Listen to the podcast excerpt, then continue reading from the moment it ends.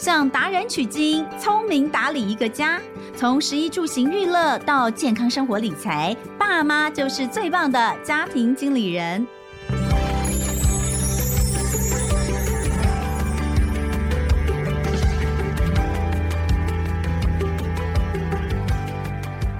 大家好，欢迎收听亲子天下家庭经理人，我是主持人肖彤文。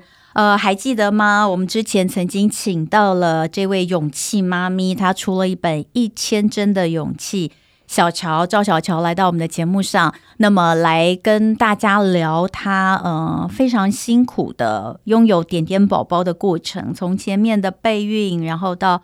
呃，终于顺利怀孕，中间历经了失去的过程。很多人可能呃，在看了他的书之后啊，都跟着他呀掉了很多眼泪。但你掉的眼泪可能比他多，我觉得，因为他真的好勇敢。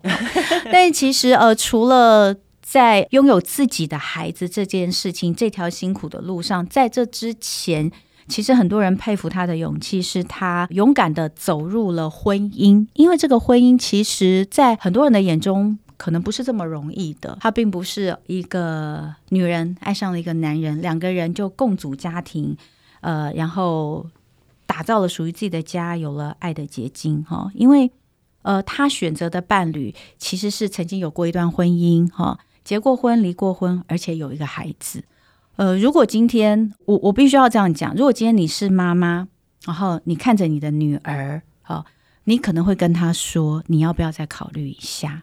因为你会很辛苦，所以小乔的辛苦从来就不是从呃备孕开始。对，他的辛苦是从他选择了婚姻，选择了走入这样的一个家庭开始。所以我想跟他聊的，其实除了上一次的呃怀孕的求子辛苦的路程之外，其实我更想要往前推去聊前面的那段故事。所以今天再次的欢迎。赵小乔来到我们的节目，欢迎小乔，耶，很开心又在空中、嗯、跟大家见面。见面对，童文姐好，听众好，我是小乔。你会不会觉得，其实当大家说这个很辛苦，或者我刚刚所讲的是很辛苦，其实你觉得没那么辛苦？我觉得没有那么辛苦，但是我觉得我能坚持下来，其实很佩服我自己。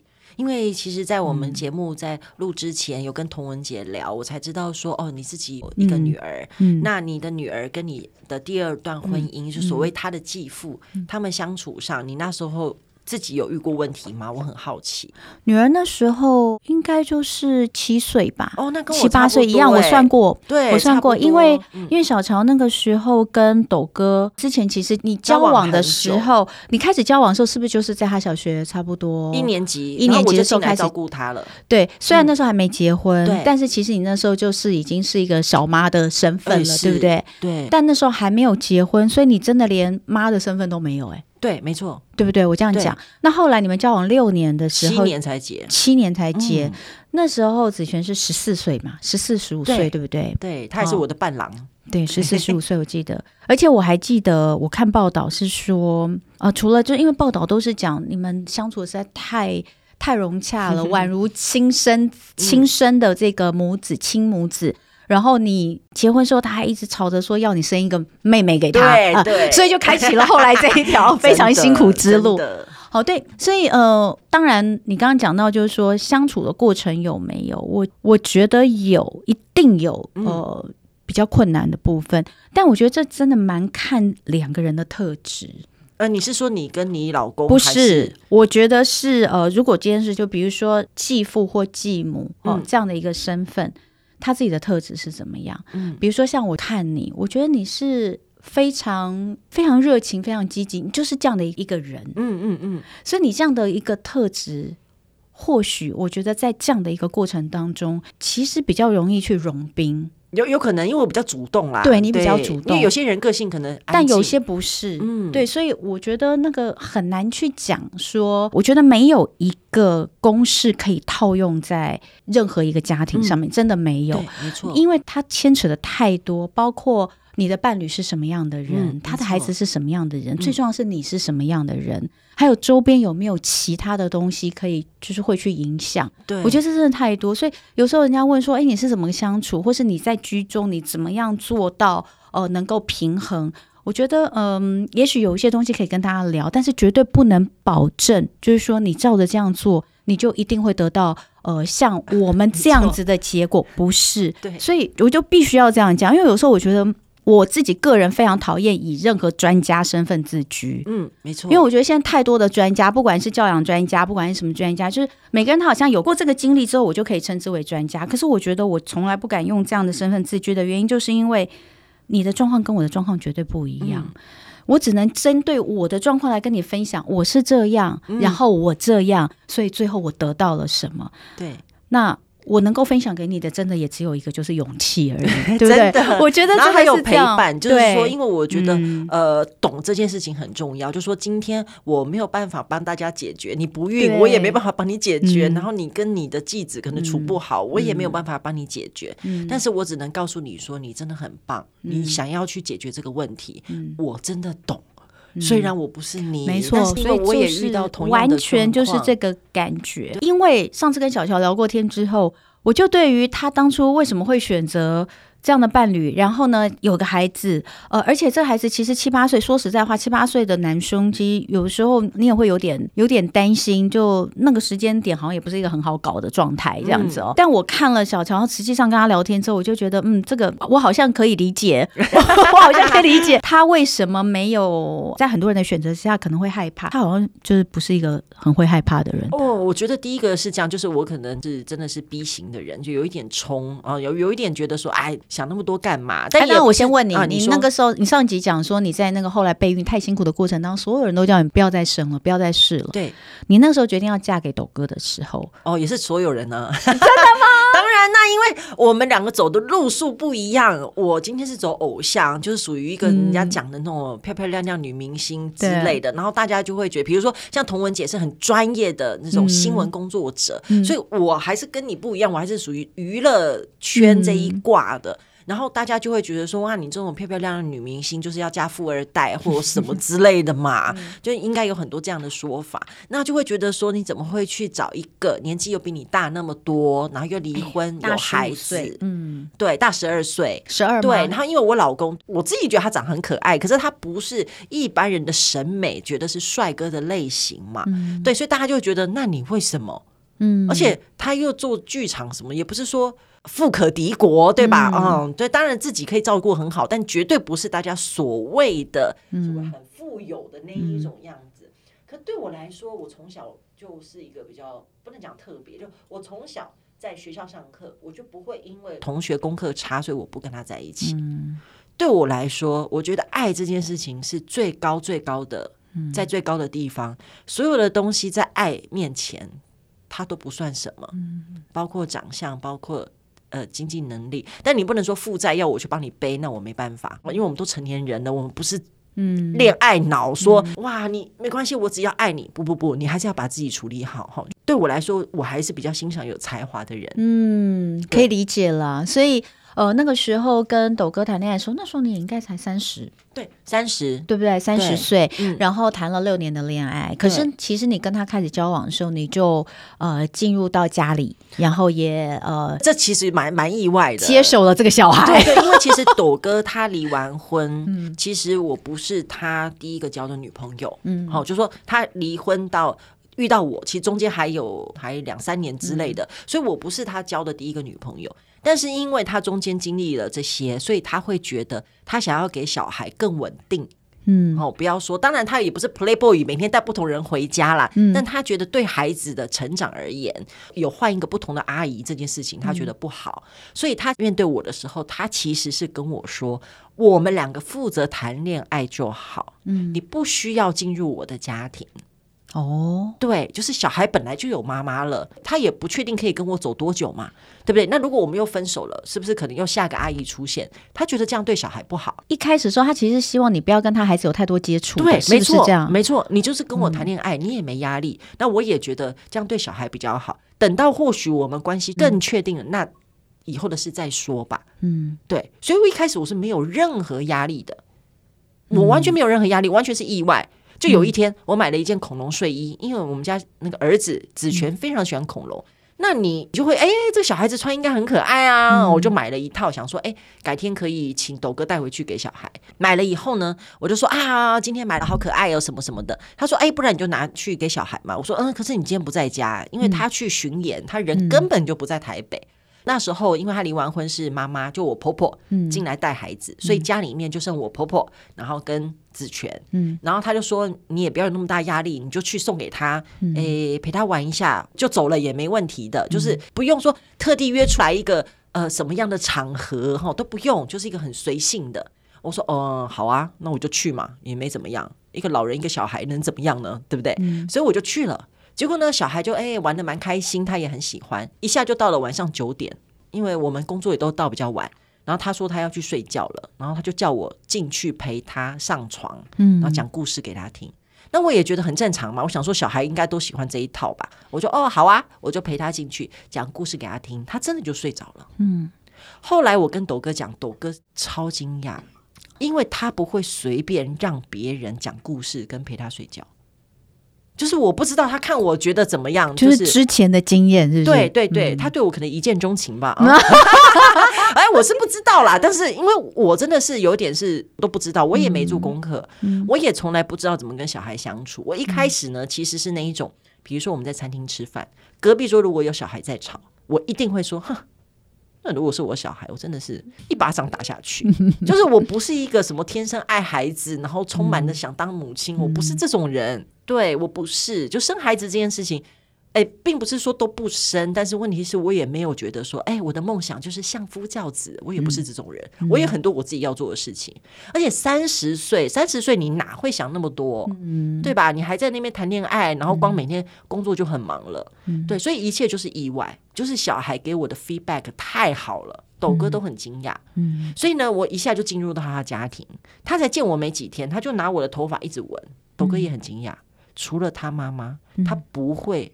抓任何一个女人的头发，我我就讲嘛，就是说，你说这种寄亲家庭，大家会觉得寄亲家庭很很辛苦很难，可是，在这件事情上，必须要说，小乔其实你也是幸运的。对，我真的觉得我很幸运，嗯、但是我没有因为我幸运，所以我后面什么都不做，嗯、躺着幸运，我并没有，嗯、我该做的、该负责的，因为我在面对子权以后，我才发现哇，原来我很有母爱诶，这是我。不知道的，那时候全全跟我们一起睡，子权一直跟我们睡到初中二年级，真的，我们从小一一直睡到初中二年级哦，那么久，每天晚上都是一起睡的，对，我们是那么紧密的。我跟他睡，我永远都睡不好，他一翻身，我就是醒来。对，那一刻我真的相信有母爱。嗯，对我，我是一个睡觉睡超死的人呢，嗯、你放 rock and roll 我都叫不醒我的人，对我居然可以，他翻身我就醒来，嗯，就怕他是不是被子。没盖好，是不是他身体不舒服，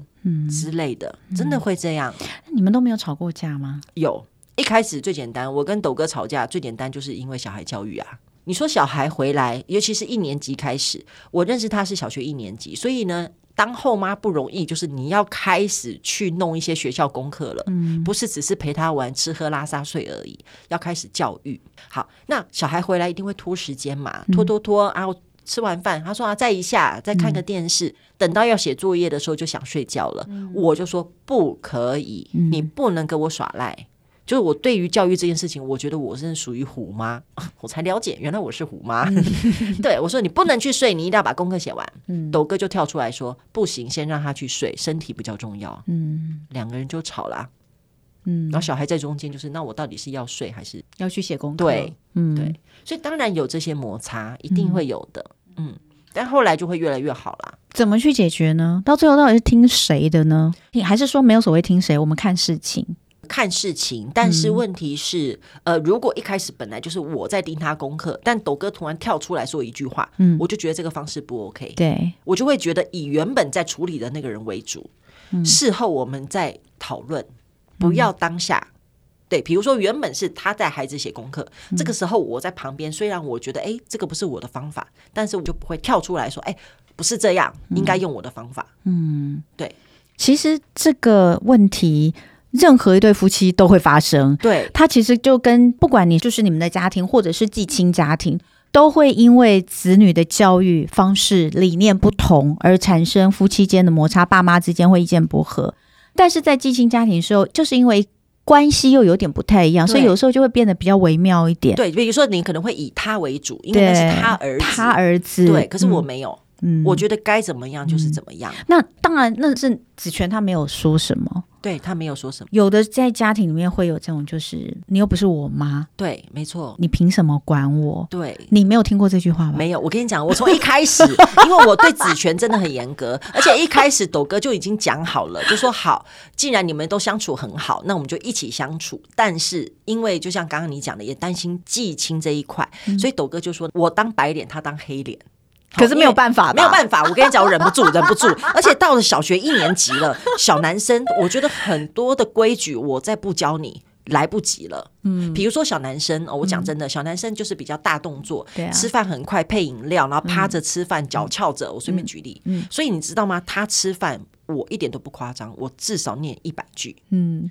手放下来，嗯，叉子不要发出声音，然后呃不能一口就盘子，反正就是一直念，嗯、念到抖哥都受不了了。嗯，但是子权的个性，我说真的，他特别特别温驯，嗯，尤其是小时候，嗯，所以他真的没有，我跟你讲不夸张，他最多在在他叛逆期的时候，因为他现在已经二十一岁了，所以我每次都笑我自己是跳级妈妈，就我从小一开始、嗯、带到他现在已经成年了。他真的最多的反叛就是他不回答我，或者是他说好但不去做，一点都不夸张，从来没有一次说为什么，嗯，我不要。天哪，很夸张，这根本就是个天使小孩来着嘛！因为我自己本人超级叛逆的，嗯，就我跟我妈是真的是哦，就相爱相杀那种，你知道的，就是真的是很严重，就是真的会破口大骂，然后那种对妈妈态度很不好那一种。好，你现在可以想象点点呢？我跟你讲，我就是怕生女儿，就是这样。我跟你讲，一开始人家问我，我都会说，我其实比较想生儿子，因为我觉得呢，男生比较容易搞定啊，就是你那边。收收一点后啊，没有，因为你自己知道你自己以前是什么样子，对。对。然后呢，我妈总是跟我说，这种事情都有现世报。对，我跟你讲，我我 你子权上面没有报道，你可能点点会报道你。我会，我会。我现在已经有这种感觉了。他现在已经长个性出来，然后他其实非常有自己主见。哎、欸，人家都像你啊，超像你、啊。对，他原本不是讲说两岁是一个叛逆期吗？对，两岁多是。嗯、他现在一岁三个月就已经每天不要不要了。哦真的每一天没办法，那他还有一个那个宠他的哥哥，对，哎、欸，不过我说真的吼，那你看看你跟子权的相处，所以你们其实，在相处的过程当中。真的没有经历，大部分继亲家庭其实最大的就是孩子没有真正的接纳你是他的母亲。是我我想问，嗯，我不知道这样问适不适合，我也不知道你方不方便说，他跟自己亲生的妈妈的关系如何？呃，还是比较疏远一点，嗯、因为他的生母可能自己也有、呃、生活，所以加上说真的，你自己带过孩子也知道。小孩从小一开始，他年纪越大越忙，对，他其实没有那么多时间可以跟自己的亲妈妈对，对，每天要不管是补习或者六日要上才艺班的，嗯、要运动的，要跟朋友约的，所以他越大，其实他跟他生母接触的是越来越少，嗯，呃，尤其到国高中更不用讲了，你就光每天那个补习真的没有空，所以并不是他们就有点像慢慢慢慢就会变成这样，对，对，虽然是当然我们一开始所谓的很一拍即合也好。嗯但是问题是我真的该做都做了，嗯、就是我陪子权，连我婆婆都会说，真的没有妈妈像你这样。嗯，对，该陪的，像我给他念的一个私立学校，那个私立学校是希望妈妈中午带便当，不想要小孩吃点的，所以我的时间多破碎，早上六七点带他去学校，中午十一点半要弄便当。你知道，我有朋友就是因为这样，所以转离那个学校啊，这样懂我在讲哪个学校了啊？对，真的是这样，那是因为我们家还住得近，因为太累了，太累了。便当你送六年吗？当然啦、啊。不止六年，我们一直念到哦，真的毕业啦。哎呦，对，但是问题是到初中了，他已经开始会想要吃别的，那有时候真的会订别的。对，因为到初中嘛，你说偶尔炸鸡什么的还是会有。对，就是那个学校，那更不要说各种参与。嗯，对，真的就是一直陪，一直陪。嗯，对，然后因为加上我也喜欢开车，我也有车，所以你还要顺道载别人的小孩。嗯，因为你的社交你还是要用嘛。第一个我是跳级妈妈，我怎么知道我要怎么带孩子？所以我也需要别的妈妈。嗯，对，但相对的你要付出一些努力啊，你也要接送别的孩子。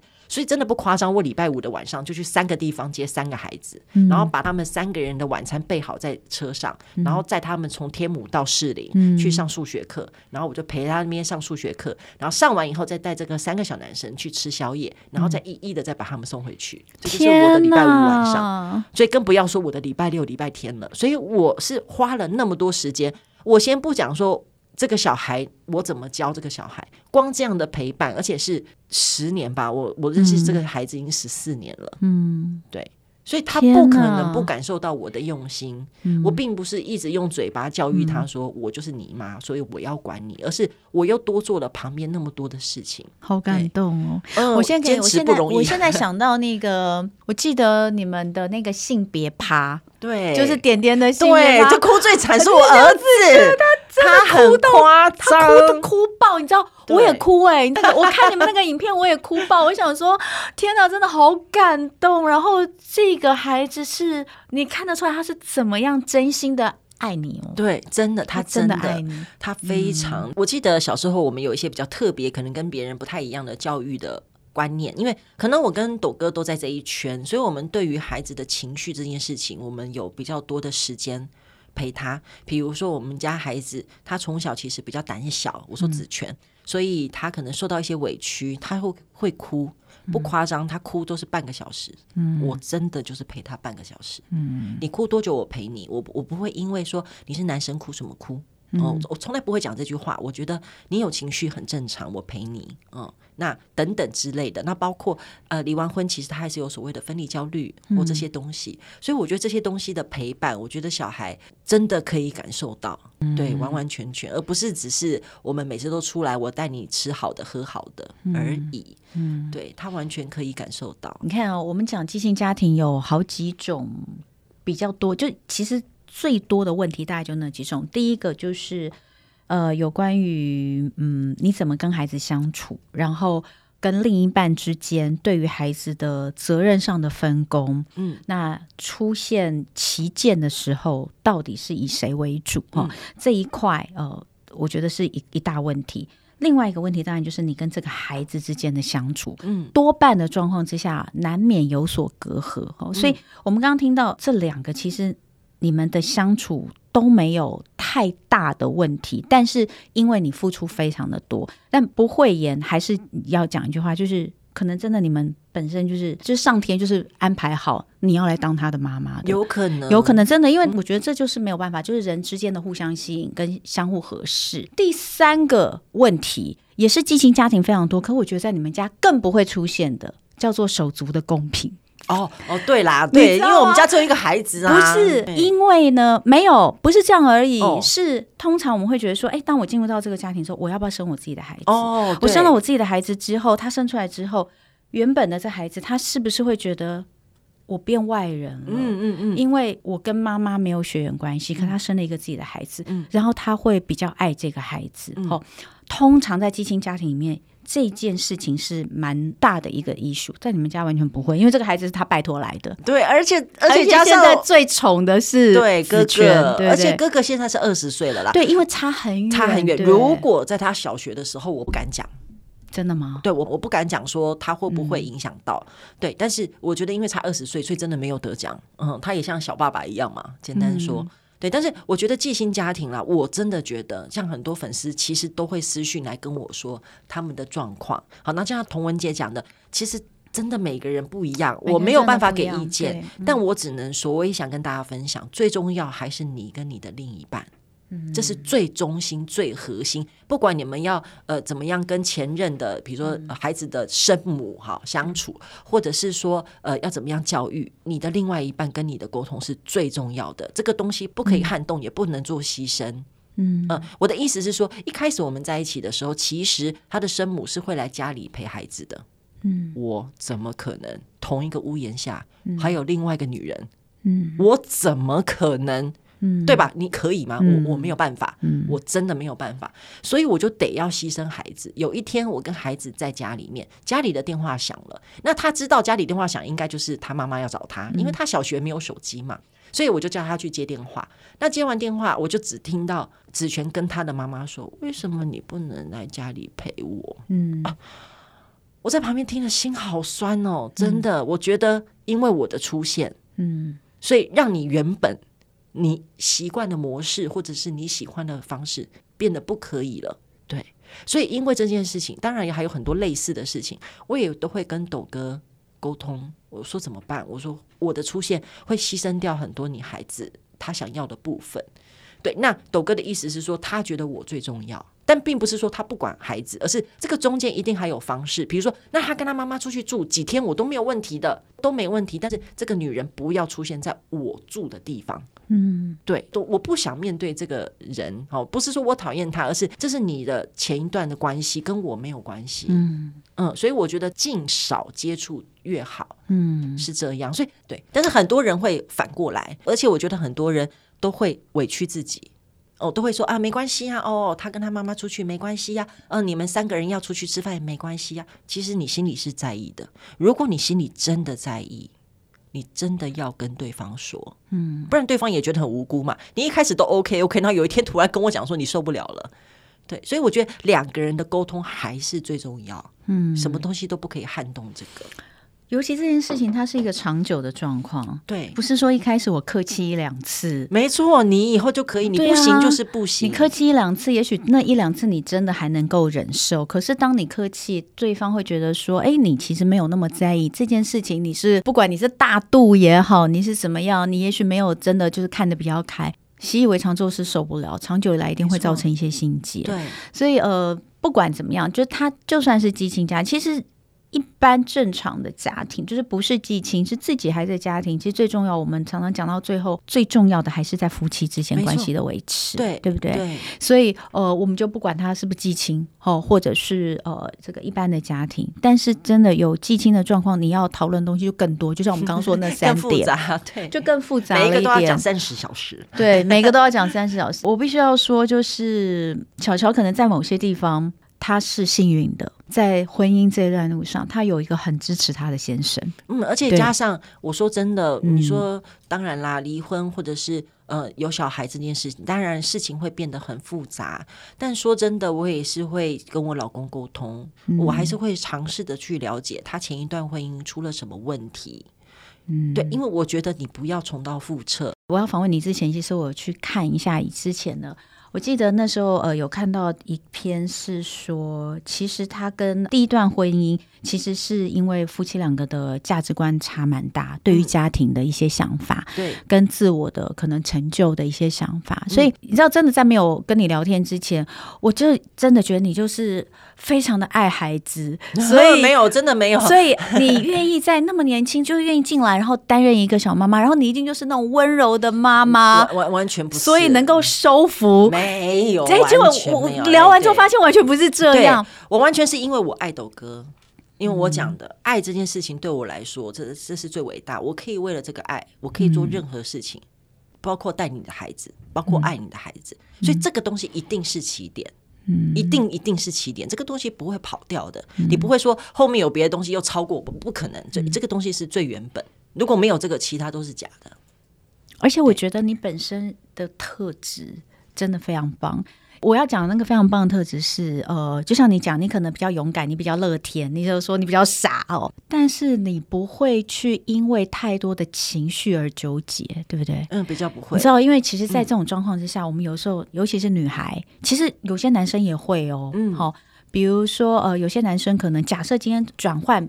这男生他是呃一个继父的角色，他可能心里面其实也有很多纠结，因为觉得说这小孩会不听我的，他是怎么看我，他怎么样怎么样。可是当你有这些情绪跟自我的怀疑，怀疑你自己，或是怀疑。你跟另一半的关系，甚至怀疑你跟这个孩子，或者你觉得我我应该要站在什么位置，我是不是不要站在什么位置比较好？嗯嗯、当你有这些很多很多的情绪跟自己内心小剧场出现的时候，其实整个事情会变得更复杂。嗯，会。其实从头到尾，比如说教育这件事情，我真的，我当然了哈，我身为妈妈，当然会去讲说我是为了孩子好，但我说的是真的，就是在教育这件事，我从来没有想过，嗯、因为我不是他妈妈。或者是我想当他妈妈，所以教育有做什么样的调整？我想的都是这个孩子的个性怎么样，嗯、所以我们怎么样教育他，对他最好，可以怎么样去帮助到他。我问你哦，你是后来没有碰到？我说，因为你刚刚有讲说，子璇真的没有跟你说过，我不要。对，没错，我不想。我为什么要？没错。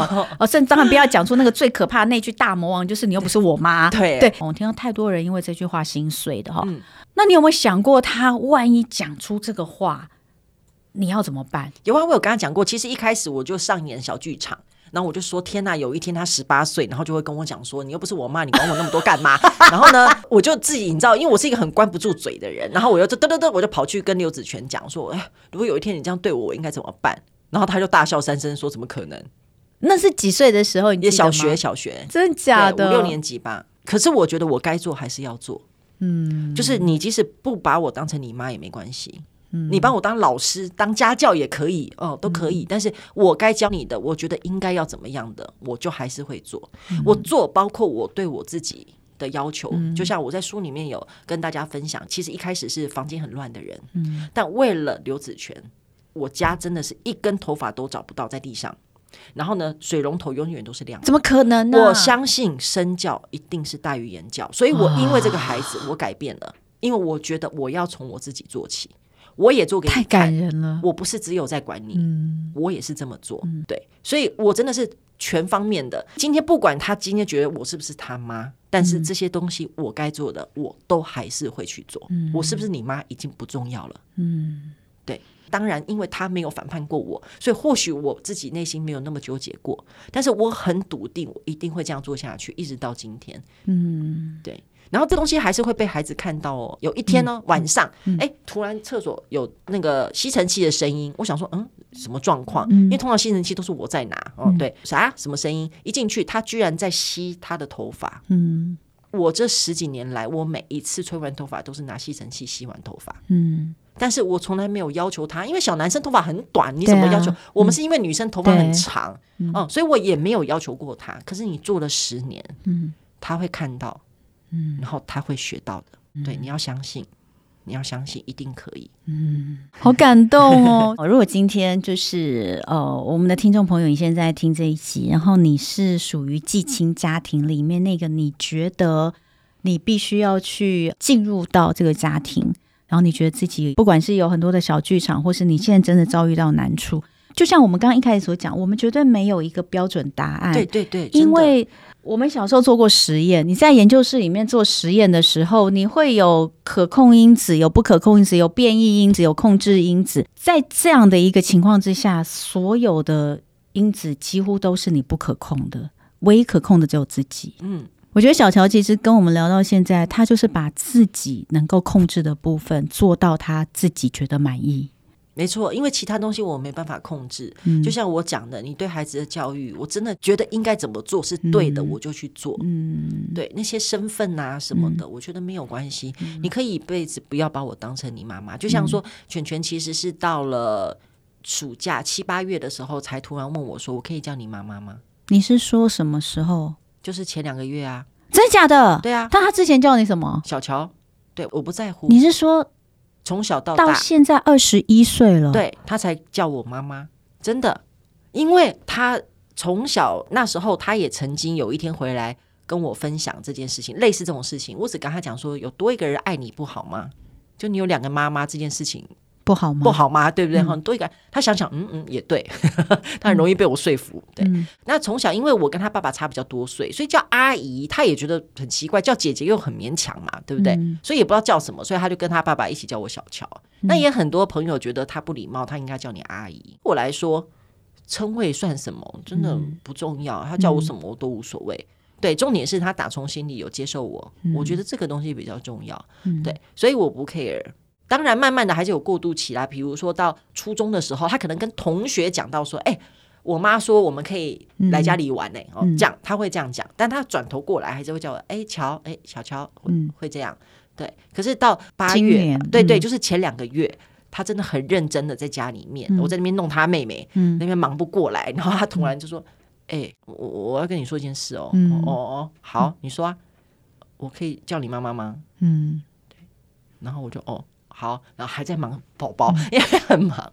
然后当然刚开始是真的不习惯，他比如说在那边，哎妈妈，你没有很感动吗？当下没有，因为我在处理他，我都要哭了耶！我现在都眼眶含泪了，你怎么会当下没有很感动？我可以理解，因为那时候在弄小孩。对，因为真的就是好好好，哦哦，好好好，就有点像说，哎，我们等一下去吃咖喱饭，哦哦，好好好，差不多是这种感觉。那事后觉得很感动，因为后来我听斗哥讲才知道，其实他有先去问他爸，嗯，对，就说，哎，我想跟小乔说，我可以叫他妈妈吗？这样子。那斗哥有没有很感动？有斗哥很感动，嗯、然后斗哥自己默默的，因为我讲他是 A 型人，他不太会说什么、情人节送我一百朵玫瑰哦，不是这种的啊，嗯、就是他是默默做很多事情的那一种型。在那之后，他默默的在传讯息的时候，他就会说：“哎、嗯，就是跟全全讲说，哎，你妈怎么样？”她自然而然我就变成他妈妈了。嗯，对，嗯，但是是在她二十一岁的时候。所以现在都是叫妈，对，而且刚开始叫的时候，我都不知道在叫谁，他就在那边，哎妈，哎妈妈，然后我在，哈，哦，我我我吗？是我哎，是我被召唤了，还是阿妈阿妈妈妈？哎妈，我哦我，对，就很感动。但是问题是对我来说，真的你会看到的，就是你只要愿意付出，嗯，对，因为你知道，真的算一算，因为他们好像是五岁离婚的，哎，算一算，我还。带他还比他妈妈久两倍时间，嗯、对啊，所以我觉得这些东西累积了，就是他一定会看得到。嗯，对。好，现在是四口之家了，耶最后讲一下四口之家的感觉。然后，但是我觉得最近我们家大宝就是全全长大了，长得太大了，嗯、我有点还不习惯。我我自己没有准备好，我觉得，嗯，之前我的空巢期还蛮严重。真的、哦，对，那是因为后来我真的很认真的在那边试管啊，哈，加上现在忙宝宝，嗯、所以没时间空巢。但是空巢期真的蛮严重，嗯、所以我更嗯珍惜跟我们家小宝的日子。嗯，对，所以我我们真的都没有请保姆，我们就尽量各种瞧来瞧去。我今天坐在你这边，嗯、我妈妈在我家，我把她 call 来了，嗯、就是各种时间调配，每天瞧来瞧去，嗯、就是真的很希望可以陪伴宝宝成长，因为。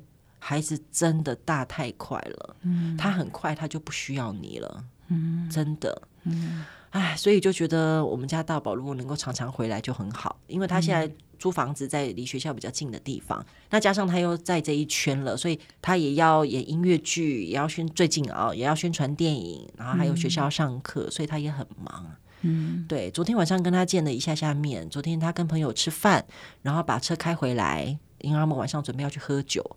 所以我跟他相处了不到一个钟头吧，嗯，对，就特别珍惜，嗯，哇，好感动哦，真的是，嗯、呃，我我觉得没有一个情况是容易的，哎，一定要这是真的，真的没有一个情况是容易的。所以我讲的我不是躺着幸运，我也做了很多事情，真的真的，你而且你做的是很多连亲生妈妈都不一定能做到的事情，或是。没有可能没有办法像你做的这么好，或是这么的有时间啦。因为我觉得现在大家都很忙，可能忙工作。你说真的，你带孩子就没有办法。那或许我们的工作我还可以兼顾一下。所以其实这点我觉得我们也是幸运。就像我那个时候，就是生了老二之后，我决定就是不在新闻圈，因为那时候我在新闻圈满二十年了，我觉得也可以换一个方式。是，那我可以参与更多孩子的生活、家里的生活，那是另外一种不同。但是。我有时候都常都会觉得很感恩，就是我女儿小的时候，我比较真的没有办法陪伴她，因为我太忙了，因为常出差。等我儿子出生之后，我其实是呃在带我儿子，同时我也在弥补我女儿过去我好像她小的时候我没有办法陪伴她的部分。我也很感恩，就是现在的工作形式让我可以有更多的时间可以照顾我的小孩。对，至少可以瞧嘛。对，至少可以瞧，真的至少可以瞧。对，但是每个人都有每个人不同状况。现在正在听节目的你，一定也有你的难处。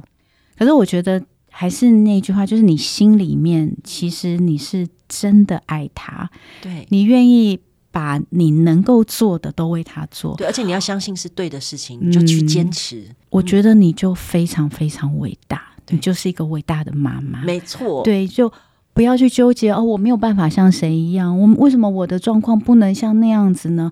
因为没有一个人的状况是一样的，也没有一个人的状况是容易的。嗯，你看到小乔的容易，那是因为你看不到他很多的不容易。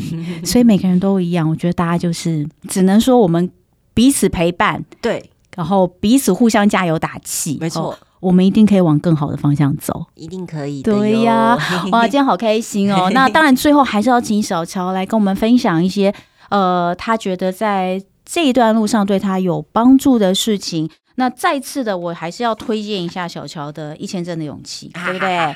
因为在这本书里面，不止讲到怀孕的在怀孕的过程，其实也有讲到你跟孩子。对，然后还有权，还有婚姻里面的一些部分，对，然后还有原生家庭，因为我觉得本来就很复杂，这些东西都会形成你现在这个人的样子。嗯，那当然还有小乔上次其实也讲过他自己的频道，对不对？对，叫小乔女人说，因为在那个刚开始的时候，其实都是你跟子权很多很多你跟子权的故事跟相处，对不对？还有你跟斗哥你们的婚姻之间这些东西也是。那还有没有什么其他的？你觉得是想跟大家分享？你觉得对大家有帮助？如果是继亲家庭这一段路，嗯，还有。另外一个就是我有另外一个 podcast 叫赵小乔很有事，真的很有事，因为它其实里面就是有包括很多，包括亲子的，或是包括呃两性相处的，或包括婚姻，甚至是料理。它是一个从女人角度去讲整个生活的这个 podcast 的，所以我也因为这样，所以认识了非常非常多的人，包括了我觉得女人还是要爱自己哦。哈，我们在讲继亲，不管讲任何一段关系，一开始你一定要爱自己，尤其是我是十二岁才生孩子，更觉得。